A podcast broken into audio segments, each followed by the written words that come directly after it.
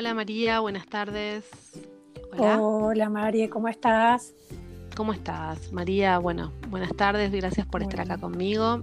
Eh, bueno, estamos en Enfoque Bienestar.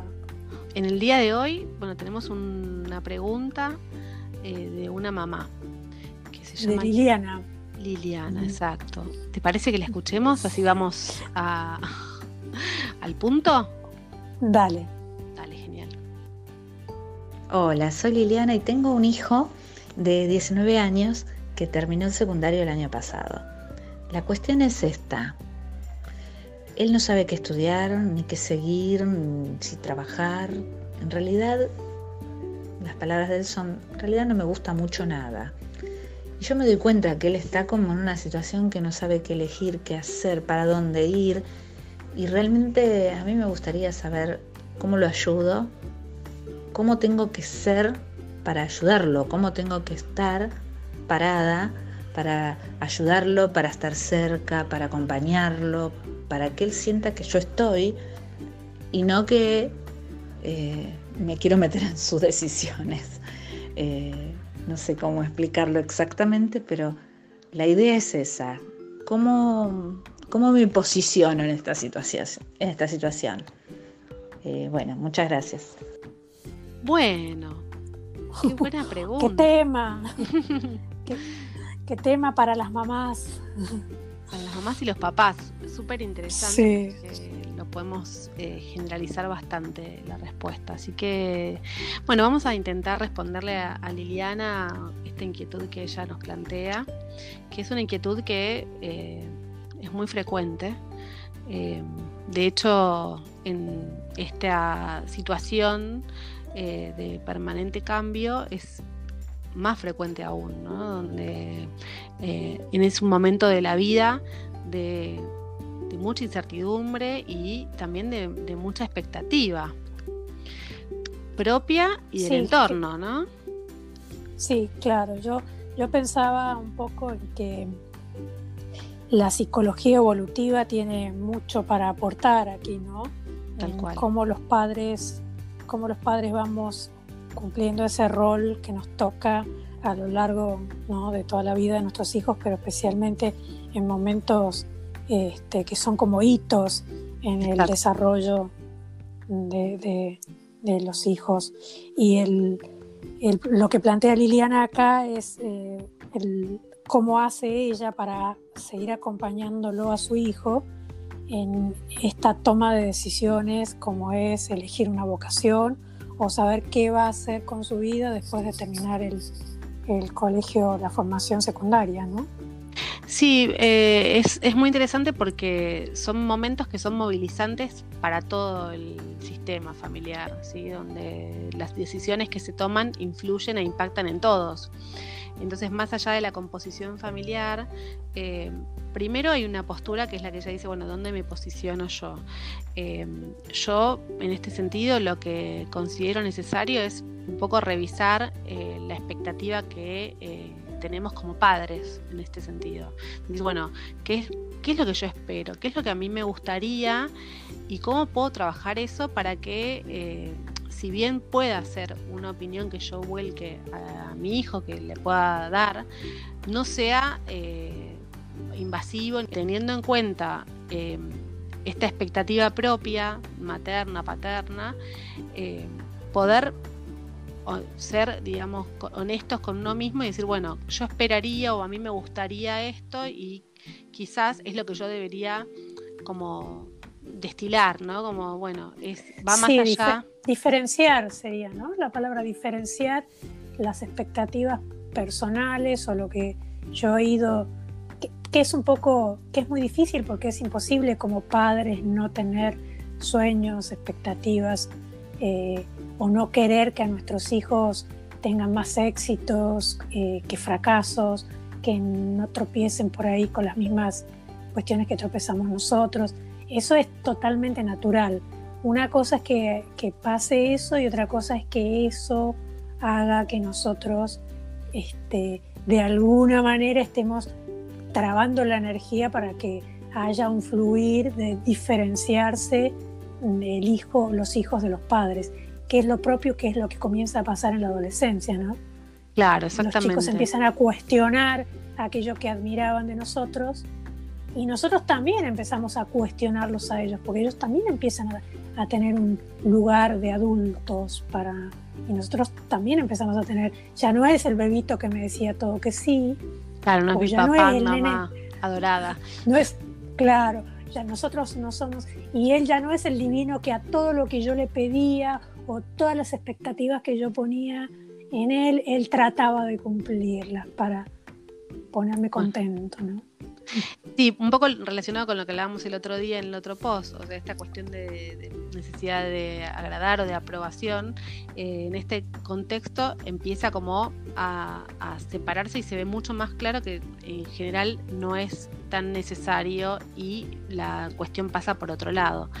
De todas formas, un día podríamos hacer una, una charla de, sobre orientación vocacional específicamente, pero sí me parecería también eh, atinado contarle a Lili y a los oyentes que hoy por hoy el tema de lo vocacional tiene un cambio enorme de paradigma con el mercado laboral y el mercado profesional. Han cambiado un montón todas las eh, posibilidades y las dinámicas.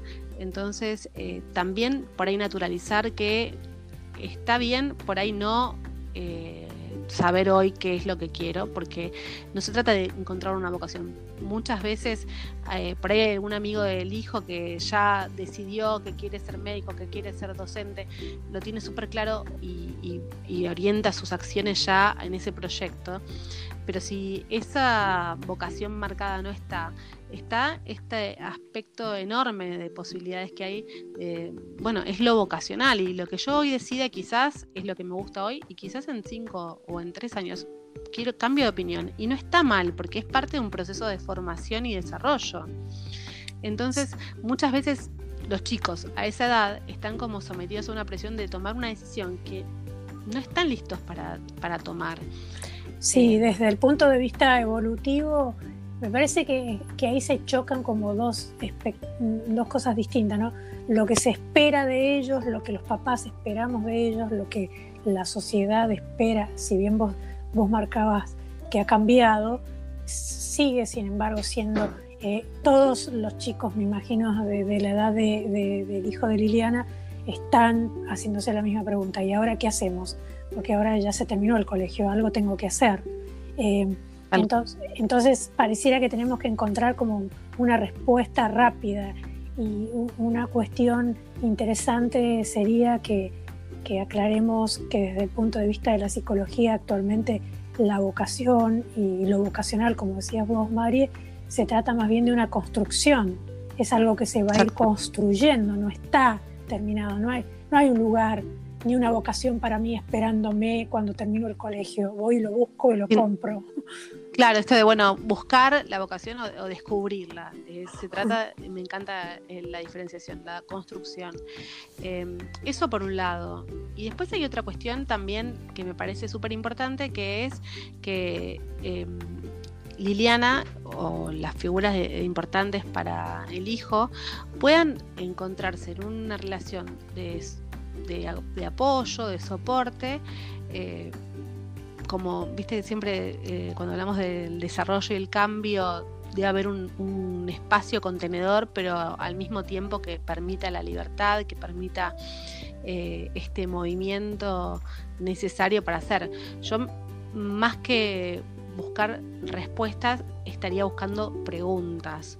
Sí, y también proveer un espacio, volviendo a eso que vos decís, María, del espacio contenedor o el espacio para la libertad, hay un, a, un autor que a nosotros nos gusta mucho, que es Winnicott, un psicólogo y médico pediatra eh, americano, que ya murió, que nos ha brindado mucho este, material para trabajar. A nosotros los psicólogos, eh, que habla del espacio transicional, como es como un espacio eh, que todavía no es lo que va a ser y que está dejando de ser lo que era. Entonces, por ahí, para Liliana y para todos los papás que nos encontramos a veces en esa disyuntiva, es que el chico todavía no es, pero ya está dejando de ser, no es adulto, no está definido, no tiene todo claro, pero está dejando de ser el chico que tengo que acompañarlo, agarrarlo de la mano, empujarlo, pedirle,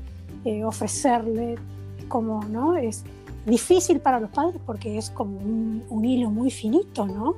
En el que caminamos en entre lo dejo que, que se decida, que tome decisiones, que elija, pero también tengo que apoyarlo, eh, darle un soporte, como decías vos, o un sostén. Único habla de un sostén.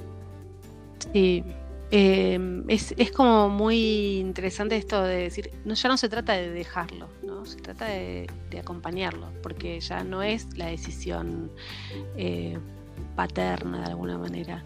Lo que sí es, por eso al principio decíamos revisar las expectativas, porque eh, una cosa es, bueno, obviamente nuestra profesión, nuestro entorno eh, influye en las decisiones, en lo que conocen, en lo conocido para nuestros hijos y entonces evidentemente eh, en general es más probable que haya odontólogos en familia donde hay odontólogos eh, cerca que, que, si no lo hay porque, porque una cuestión de cercanía, de practicidad, de herramientas de conocer.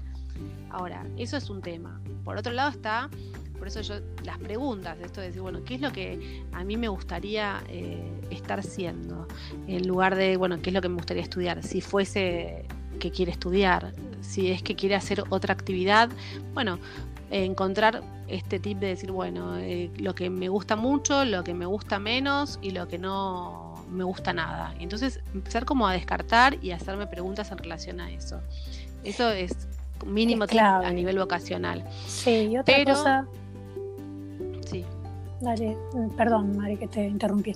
El tema eh, eh, que, puntualiza acá Liliana sobre su hijo es que eh, no está haciendo nada y ese es otro tema también a, chequear y a estar observando como, como padres o como adultos, ¿no? Cuando si, si el chico, el adolescente no está haciendo nada absolutamente o es que se está tomando un tiempo para decidirse, porque una cosa es no hacer nada, nada, y otra cosa es no saber qué hacer. Porque mientras no sabemos qué hacer, podemos hacer muchas cosas. Bueno, ella dice a él, parece como que no le gusta nada, ¿no? Entonces, eh, un poco es saber qué es lo que buscó, si buscó, si, si está eh, investigando, si está explorando, eh, porque tampoco uno puede decir, bueno, yo me gusta eh, la arquitectura y después me anoto en la carrera de arquitectura y me doy cuenta cuáles son las materias y digo, no, la verdad es que no me gusta y entonces yo descubro si me gusta algo o no me gusta probándolo. A veces, eh, obviamente anotarse en una carrera tiene toda una logística y entonces digo, bueno, no es como decir, bueno, si me gusta el chocolate o no me gusta el chocolate, pruebo o no pruebo, ok, es más complejo, pero sí es, es investigar, o sea, hoy tenemos muchísimas herramientas de investigación para, acerca de, bueno, cuáles son los temas que me gustan, cuáles son los temas que, me atraen o me dan curiosidad y que podría querer conocer. Eso no implica que me tienen que gustar, que tengo que tomar una decisión. Pero por otro lado, también lo que decís vos recién, es el tema del movimiento. Eh, una cosa es no, bueno, siento que no me gusta nada y entonces no hago nada. Eso es un extremo, que no sabemos si es lo que le está pasando específicamente al hijo de Liliana, pero em, retomando este concepto de contenedor, es, es un espacio de contenedor, el contenedor da abrigo, da, da, contención, soporte, pero también pone límites. Entonces, eso también sería interesante decir, bueno, ya no, no, vamos a presionarte ni vamos a ponerte nuestras expectativas para que vos hagas lo que nosotros queremos, porque eso obviamente no es lo que quieren, pero eh, necesitamos que te mantengas en movimiento y que al menos investigues, explores, hagas algo, te dediques a cuestiones saludables, porque si no también nos podemos ir a un extremo donde esta validación absoluta y bueno, hacer lo que quieras y te damos todo el tiempo del mundo, puede llegar a ser un poco perjudicial si no hay una motivación intrínseca todavía.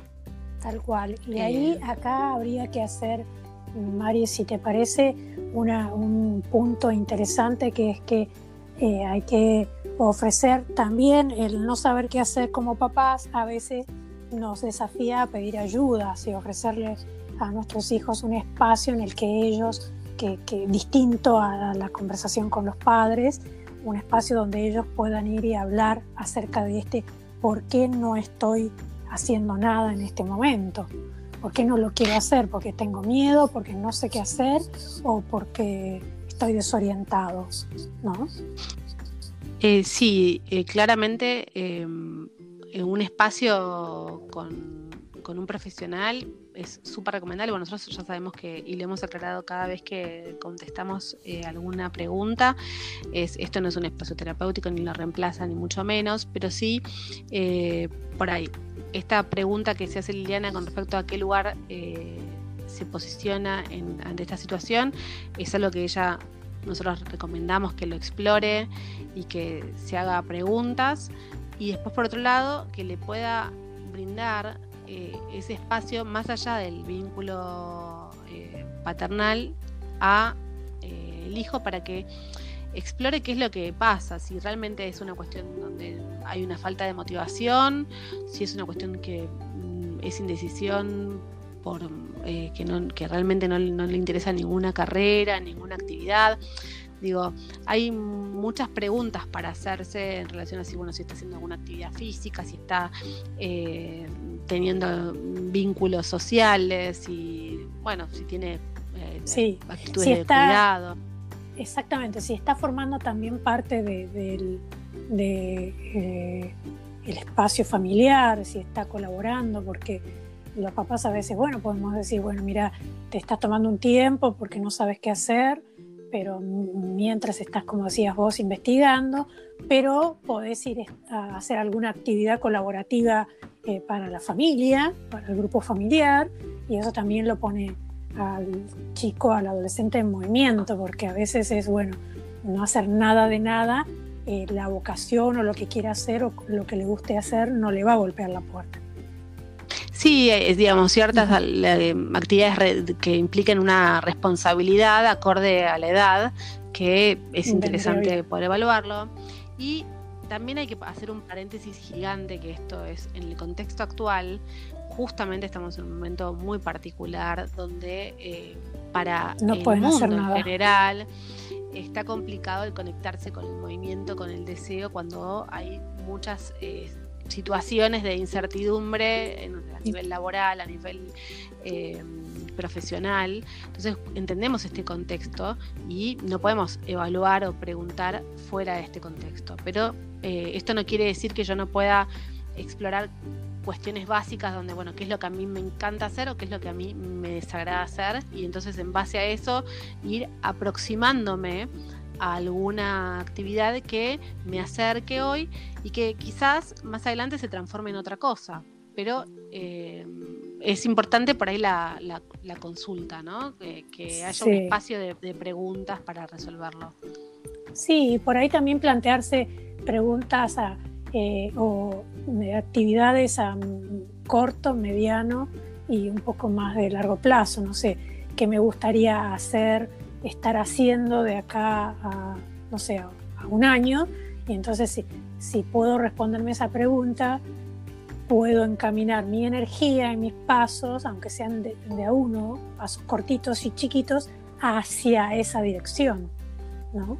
Entonces, estar orientado a veces quiere decir eso, quiere saber, eh, decir, bueno, como un GPS, quiero llegar a este lugar, ¿cuándo? ¿Cómo? de qué manera, bueno, eso va a implicar otras cosas, otros eh, trabajos, pero por lo menos este, eh, tener esa idea, aunque después cambie, cuando llego a ese lugar o cuando me estoy aproximando puedo decir, bueno, no, mira, ahora fui descubriendo en la ruta que en vez de ir a donde sale el sol, quiero ir a donde se pone, no sé, por hacer una generalidad. Sí, sí, sí. Entonces cambio la ruta y, me dirijo a ese, ese otro lugar, pero por lo menos estoy dando pasos hacia algo que quiero, ¿no? Que quiero conseguir. Totalmente de acuerdo. Perdón. Em, lo que me parece entonces, como para ir cerrando la idea y puntualizando, es, eh, en principio, primero como mamá, revisar qué expectativas tengo yo con respecto a este tema y esta situación.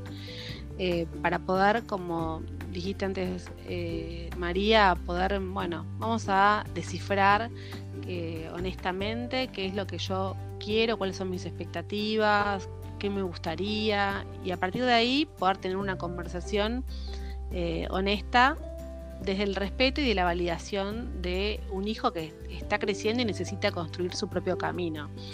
Y, esta construcción es lo clave, o sea, porque que sepa que no es algo que va a descubrir, que va a encontrar, sino que se tiene que construir y que esa construcción implica un montón de pasos pequeños, pero que cada uno va a ir sumando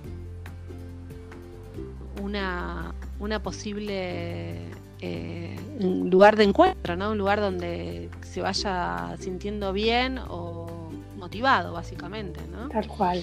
Eh, y para, no sé si querés, para ir terminando también, se me ocurría el, ejemplo que, que usamos muchas veces nosotros con los padres, que es el desafío de ser soportes para los hijos, al modelo del soporte de la puerta, que la sostiene pero la, puerta va y viene, digamos, se cierra y se abre, hace movimientos gracias a ese soporte. Y entonces en algún momento eh, los hijos van a hacer su propio soporte, pero mientras tanto nosotros de, en nuestro gran desafío es ofrecer ese soporte en el que permitimos que ellos puedan ir y volver.